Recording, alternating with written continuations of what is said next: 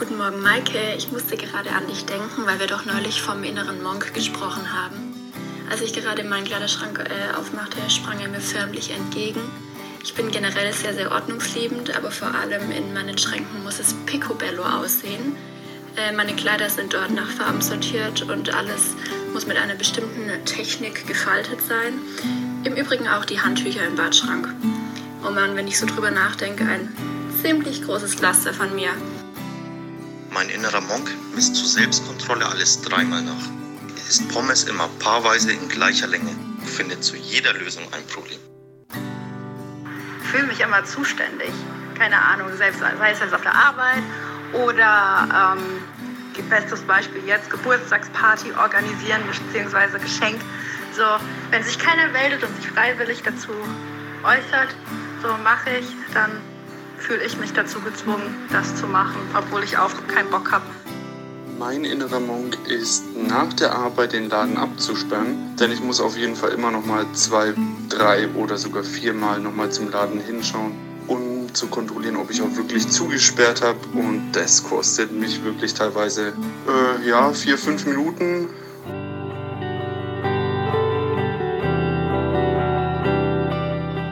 Hallo und herzlich willkommen zu einer neuen Folge von Wechselwirkung. Hallo auch von mir. Wir wollen heute mal über ein Thema sprechen, was irgendwie letzte Woche aufgekommen ist, als wir uns zum Einkaufen verabredet haben und ich unten vor Carstens Haustür ungefähr noch zehn Minuten warten musste, bis er mal runtergekommen ist. Möchtest du erklären, warum du so lange gebraucht hast? Ja, ich habe da so ein bisschen meine eigenen Abläufe, sage ich mal. Also das heißt, bevor ich die Wohnung verlasse, prüfe ich dann immer noch mal, ist die Heizung auch aus? Weil ich habe da noch so eine alte Gasheizung, die braucht immer, na, also man macht sie am besten aus, wenn man das Haus verlässt. Ähm, ich schaue, ob die Fenster zu sind, ob der Herd aus ist. Ja, und das ist immer so bei mir ein Ritual geworden und dauert dann manchmal ein bisschen, bevor ich dann wirklich die Wohnung verlasse, wo ich mir dann wirklich sicher sein kann. Ich schaue dann auch noch mal, ist die Tür abgeschlossen und dann ja, wurde ich mit einem Begriff konfrontiert von dir. Ja. Der, der innere Monk. Wo ich erst so dachte, hä? Was will sie mir damit sagen? Und ja, so sind wir eigentlich heute auch aufs äh, Thema gekommen. Ich wollte mich einfach damit mal beschäftigen, was ist denn damit gemeint? Und irgendwie sind wir darüber dann auch zu dem Thema Zwangsstörungen gekommen. Und darum soll es heute gehen. Genau, wir wollen einfach mal die Abgrenzung machen, wann ist es wirklich eine Zwangsstörung und wann ist es einfach noch ein normales, sage ich mal, Sicherheitsritual, was, glaube ich, jeder von uns irgendwie kennt. Da hat ja jeder so ein bisschen seine Macken. Und ja, zum Einstieg würde ich sagen, unterhalten wir uns mal drüber, wo kommt denn das überhaupt her? Also ich würde jetzt mal sagen, das ist schon so ein Jugendsprachebegriff. Was der innere Monk, willst du damit sagen, dass ja. ich so jung bin, dass ich das kenne? ja, du bist da ja ein bisschen eher auf sozialen Medien unterwegs. Vielleicht. Äh, Obwohl nein. andererseits die Jugend heutzutage wird Monk als Serie nicht mehr kennen. Stimmt auch, die ist ja relativ alt schon, ne? Ja. Genau, also Monk war eine US-amerikanische Comedy-Crime-Serie, würde ich jetzt mal sagen. Ja. Und da ging es halt um Monk, das war sein Nachname. Adrian Monk. Adrian Monk. Und er hatte aufgrund eines traumatischen Erlebnisses, seine Frau war gestorben bei einem Anschlag, hatte er zuerst, ich glaube, drei Jahre oder was, seine Wohnung nicht verlassen.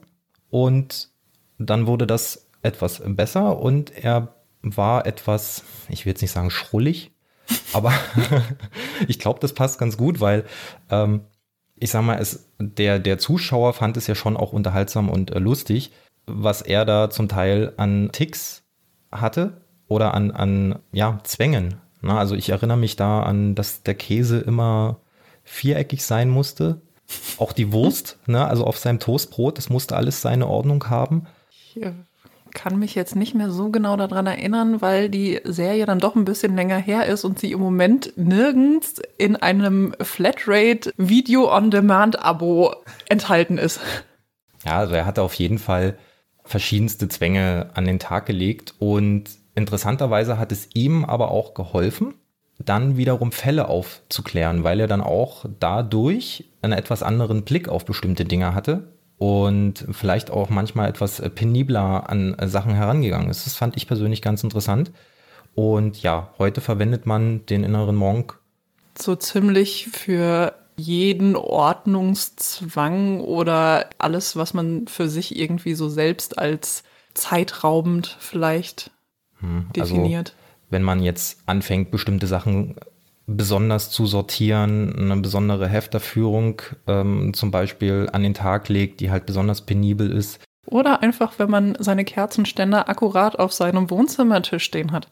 Ja, auch das äh, trifft auf mich zu. Aber es ist halt, um das gleich mal vorwegzunehmen, auch nicht böse gemeint und soll vor allem eigentlich keine Zwangsstörung darstellen, wie es jetzt vielleicht in, in, in dem Film halt war. Aufgrund unseres Psychologiestudiums wissen wir halt, dass gerade in dem Bereich Leute sehr gerne sich auch mal selbst diagnostizieren ja. Und ich tatsächlich darauf äh, gestoßen war, dass mich dann manche angesprochen haben, du, ich glaube, ich habe eine Zwangsstörung, weil sie eben so ein Verhalten, was wir jetzt gerade von mir angesprochen ähm, haben, auch an den Tag legen. Und da geht es uns jetzt eigentlich drum, vielleicht manchen ein bisschen die Sorge zu nehmen. Ja. Ich glaube halt irgendwo, dass viele Leute das heutzutage so ein bisschen inflationär verwenden, diesen Begriff. Und es ist, glaube ich, nicht mal böse gemeint in dem Fall, sondern einfach, ja, weil sie es vielleicht nicht besser wissen, wie sie es ausdrücken sollen. Hm. Ja, aber wie gesagt, also gerade im Studium habe ich doch Personen kennengelernt, die das wirklich dann für sich ernsthaft meinten, wo ich mir dachte, okay, nimm dir doch einfach mal ein ICD in die Hand.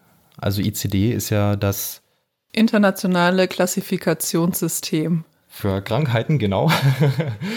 und da gibt es ja dann durchaus eine Diagnose, die können wir jetzt ja dann einfach mal ein bisschen beleuchten. Genau, also das ganze System funktioniert so, dass verschiedene Kriterien aufgelistet sind und es wird auch immer dazu geschrieben, so es müssen so und so viele Kriterien erfüllt sein, um dass du diese Diagnose stellen kannst. Um das Ganze vielleicht noch mal ein bisschen zu erläutern, was da überhaupt gemacht wird. Genau, die Zwangsstörung hat eine F-Diagnose. F ist eine Diagnose der psychischen Störung und es ist ein Teil der Angststörungen. Also das heißt, die Diagnose ist dann bei F42 müsste das sein, nicht? F42. Ja. Da wird dann noch unterteilt zwischen einem Zwangsgedanken oder Zwangshandlungen.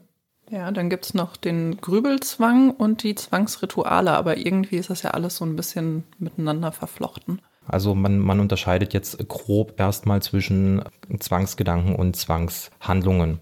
Ja, warum Angststörung? Weil die Zwänge ja immer aufgrund einer gewissen Angst sich manifestieren. Also da gibt es die unterschiedlichsten Gründe. Zum einen hat man vielleicht die Befürchtung von Verunreinigungen bei Wasch- und Reinigungszwängen oder die Befürchtung, durch die eigene Nachlässigkeit für eine Katastrophe verantwortlich zu sein. So wie du immer deine Heizung kontrollierst, weil du Angst hast, dass sie irgendwie in Flammen aufgeht. Das zum Beispiel ist ein Fall für einen Kontrollzwang. Es ist den ähm, Personen schon bewusst, dass diese Ängste nicht wirklich Sinn machen und dass sie vielleicht auch in Situationen auftreten, wo es halt bei anderen Personen zum Beispiel nicht äh, vorkommt und einfach gehäufter vorkommt. So ist ja auch die grundsätzliche Diagnose einer Angststörung zu sehen. Wenn sowas einen Menschen dann wirklich in seinem alltäglichen Leben beeinträchtigt, also das heißt, da geht es jetzt nicht darum, dass Maike fünf Minuten länger auf mich warten musste, sondern da geht es wirklich darum, dass ich selber manchmal gar nicht das Haus mehr verlassen könnte, weil ich einfach zu sehr in diesem Zwang gefangen bin, diese, diese Kontrolle auszuüben von diesen Faktoren, die wir vorhin genannt haben, und es einfach immer und immer wiederholt tue. Wirklich dann spricht man eigentlich von einer Zwangsstörung. Genau, was da vielleicht auch noch wichtig ist, dass man aber dennoch den Versuch unternimmt, da Widerstand zu leisten, es aber einfach nicht aus eigener Kraft schafft. Und was auch noch dazu kommt, ist, dass die betroffene Person danach auch keine wirkliche Erleichterung auf lange Sicht spürt. Es ist schon erstmal, ich sag mal, so, so eine kurze Befriedigung da, genau. weil man das ja kontrolliert hat. Aber schon im nächsten Augenblick ist dann diese Frage wieder da, habe ich es richtig kontrolliert? Ne? Also so eine Diagnose zu stellen ist ja laut Fachleuten auch relativ leicht. Wichtig ist nur, andere Diagnosen auszuschließen.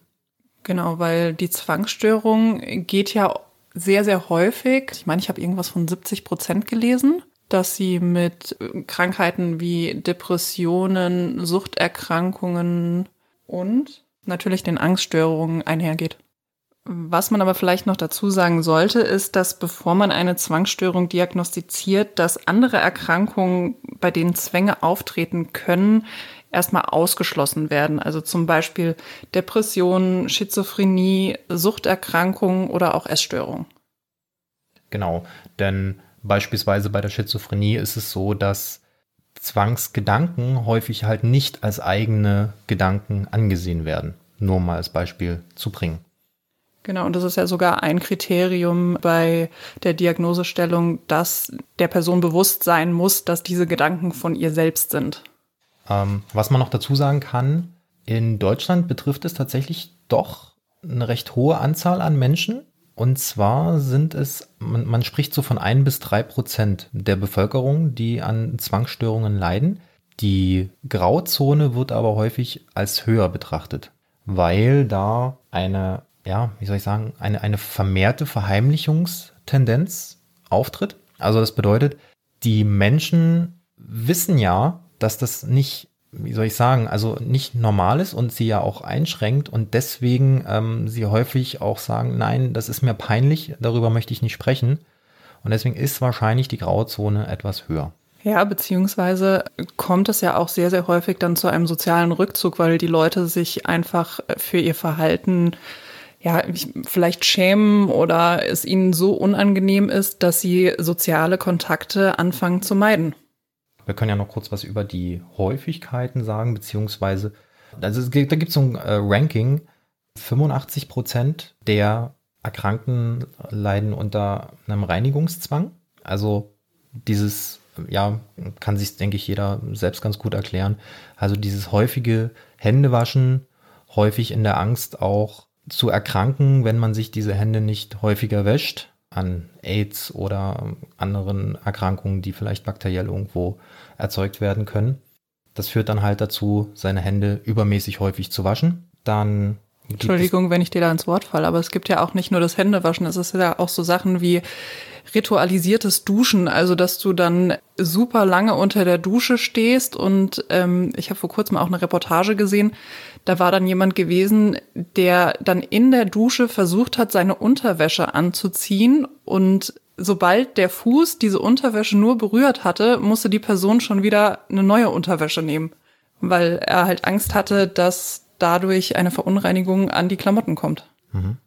Ähm, Kontrollhandlungen dann als äh, nächstes zu nennen. Also da wären wir dann bei diesem Punkt, ich kontrolliere übermäßig, ob zum Beispiel der Herd ausgestellt ist.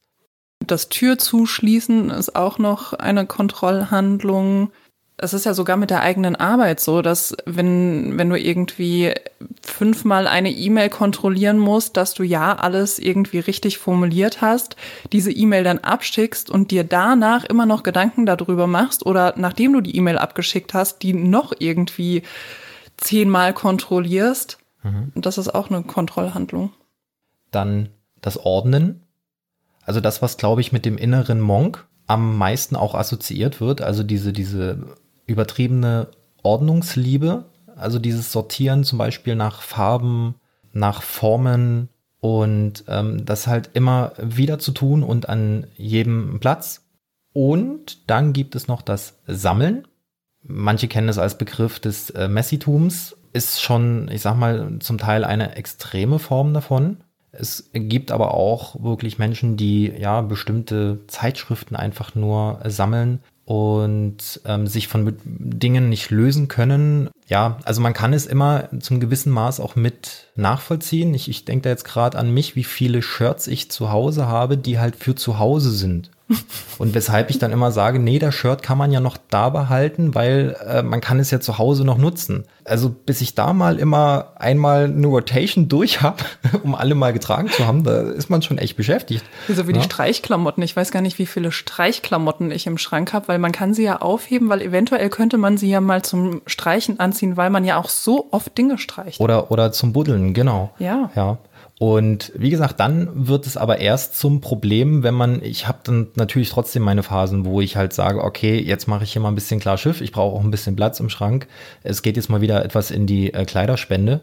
Na, aber da, wenn man wirklich unter einer Zwangsstörung in diesem Bereich leidet, fällt es halt nicht so leicht. Und es geht auch wirklich mit erheblichen Leiden dann einher, wenn man sich von Dingen trennen muss.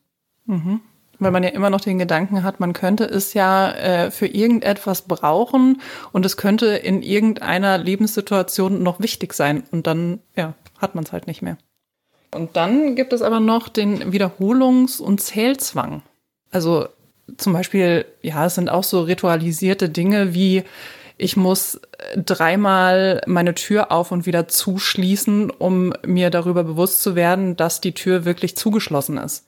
Zählt, glaube ich, auch zu den Ordnungszwängen mit rein, weil da bestimmte Dinge halt gewisse Ordnungen haben müssen. Also solche Sachen wie ich fange an mit dem ersten Schritt loszu, also mit dem rechten Fuß loszulaufen und ende dann mit dem linken Fuß. Wenn ich das nicht mache, muss ich nochmal kehren und es nochmal beginnen. Hm. So, wir haben uns ja jetzt schon relativ viel über Zwangshandlungen unterhalten, aber es gibt ja auch noch die Zwangsgedanken beziehungsweise das äh, oder den Grübelzwang.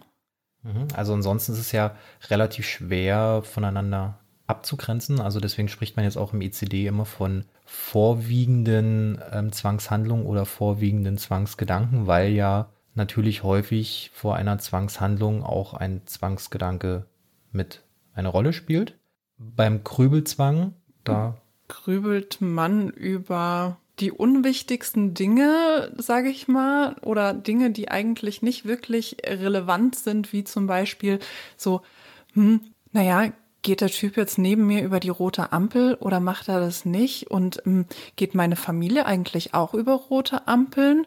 Und naja, meine Freundin ist ja jetzt gerade im Urlaub. Hm, wird die da auch über eine rote Ampel gehen? Also, dass man sich da in Gedanken verstrickt und einfach so viel Zeit damit verwendet, dass man schon selbst merkt, es ist eigentlich unsinnig. Und es drängt sich halt auf. Also man will es eigentlich unterdrücken, aber wie es auch manchmal bei Schlafschwierigkeiten ist, umso mehr man sich es vornimmt, umso schwieriger fällt es dann natürlich. Ja. Und ja, aber ansonsten eher schwer vielleicht voneinander auch ähm, abzugrenzen. Also es gibt ja auch so Zwangsgrübeleien, dass du gar nicht mehr dazu in der Lage bist, die einfachsten Lebensentscheidungen zu treffen, weil du immer wieder so darüber grübelst, naja, soll ich jetzt die Milch kaufen, aber vielleicht sollte ich doch lieber die andere. Und wenn du da in diese Bredouille kommst, dass du dich nicht mal mehr für eine Milch im Supermarkt entscheiden kannst. Das kann verdammt belastend sein, auf jeden ja. Fall. Ja. Jetzt kann man oder können wir uns ja auch noch drüber unterhalten, wo kommt es denn eigentlich her oder wie entstehen denn Zwangshandlungen oder Zwangsgedanken? Und ja, wenn man da recherchiert, findet man natürlich verschiedenste Ansätze. Zum einen gibt es halt die Ansätze, ich sag mal, wenn man jetzt an ein Tourette-Syndrom denkt, was ja durchaus auch eine Krankheit mit einem Zwang ist, kann man da ja relativ genau sagen, okay, es ist halt eine organische Erkrankung, weil da einfach eine gewisse Vernetzung im Hirn anders funktioniert und es deswegen zu solchen Ticks kommt.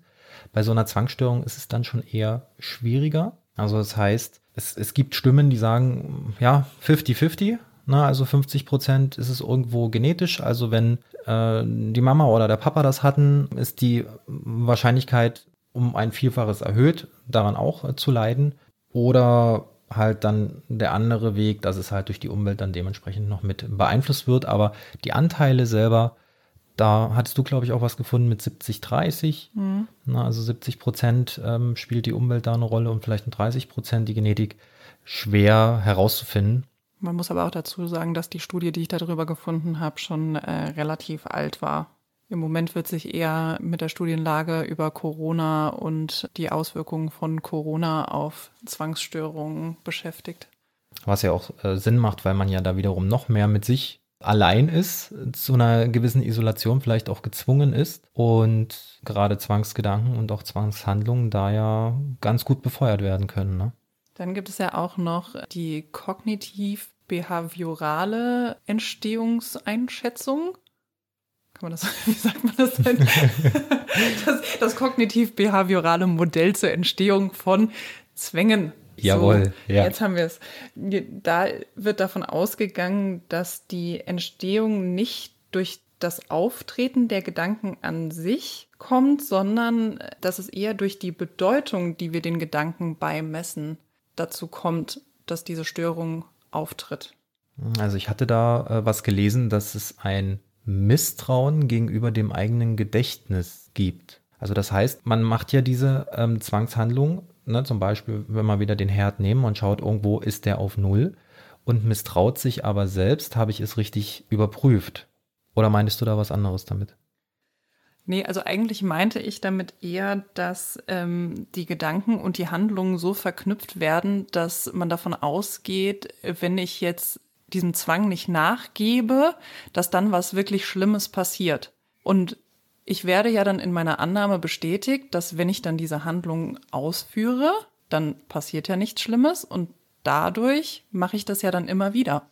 Und es verstärkt ja dadurch irgendwo auch die Angst wiederum. Also das heißt, man, man kann schon sagen, dass es halt wirklich anfangs eher mal immer wieder etwas auftritt und sowas kann durchaus auch zu einer Chronifizierung halt führen. Also wie du schon sagst, dass man das dann immer häufiger und häufiger anwendet, bis es dann halt irgendwann übers Normale hinausgeht. Hm. Ein ja. Teufelskreis. Genau. Du wirst ja am Ende eigentlich irgendwo für dein Verhalten, sage ich mal, belohnt. Dadurch, dass halt nichts Schlimmes passiert und da wiederum, dass du durch die Ausführung irgendwo so de deine innere Anspannung halt einfach verlierst, was ja in dem Moment auch irgendwo so ein bisschen so ein positiver Verstärker ist. Also dieses Ritualisierte. Wenn ich in die Hände klatsche, dreimal kommt der Elefant nicht. Seht ihr? Kam kein Elefant. Obwohl es nur zweimal war. Gut aufgepasst. Und dann gibt es natürlich noch den systemischen Ansatz den müssen wir ja natürlich reinbringen. Nein, also der systemische Ansatz, der geht dann eher von einer Kommunikationsstörung aus. Falls ihr euch jetzt denkt so, hä, was hat das mit Kommunikation zu tun? Ging mir auch erst so. Und dann hat mir das Maike Gott sei Dank ein bisschen besser erklärt. Und aus familientherapeutischer Sicht spielen dann natürlich auch Sachen eine Rolle, wie die Erziehung ist. Zum Beispiel eine sehr leistungsbezogene Erziehung äh, kann eine Rolle spielen. Hm, eine Penibilität der Eltern, ne? also eine übertriebene Reinlichkeitserziehung, sind auch Faktoren, die durchaus eine, eine Rolle spielen können.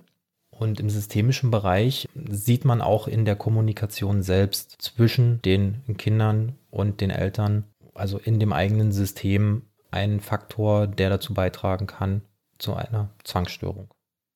Und dass wir es nicht vergessen, es gibt natürlich auch noch einen neurobiologischen Erklärungsansatz, aber ich glaube, wenn wir den jetzt näher erläutern würden, würden wir nur noch mit Fachbegriffen um uns werfen und uns würde keiner mehr zuhören wollen. Ja, ich glaube, da kommen wir mit unserer halben Stunde da auch nicht aus, ja. Ja, deswegen. Also es gibt einen neurobiologischen Erklärungsansatz, den wir jetzt aber einfach aus Zeit- und Komplexitätsgründen auslassen.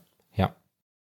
Was kann man denn tun, wenn man jetzt feststellt, okay, ich scheine dann doch unter einer Zwangsstörung zu leiden, da es mich wirklich in meinem Alltag beeinträchtigt und es über einen, ich sage jetzt mal, Spleen drüber hinausgeht. Also ich kontrolliere einfach nicht nur zweimal den Herz, sondern einfach dauerhaft und kann, habe das Gefühl, immer noch Angst zu haben, wenn ich die Wohnung verlasse.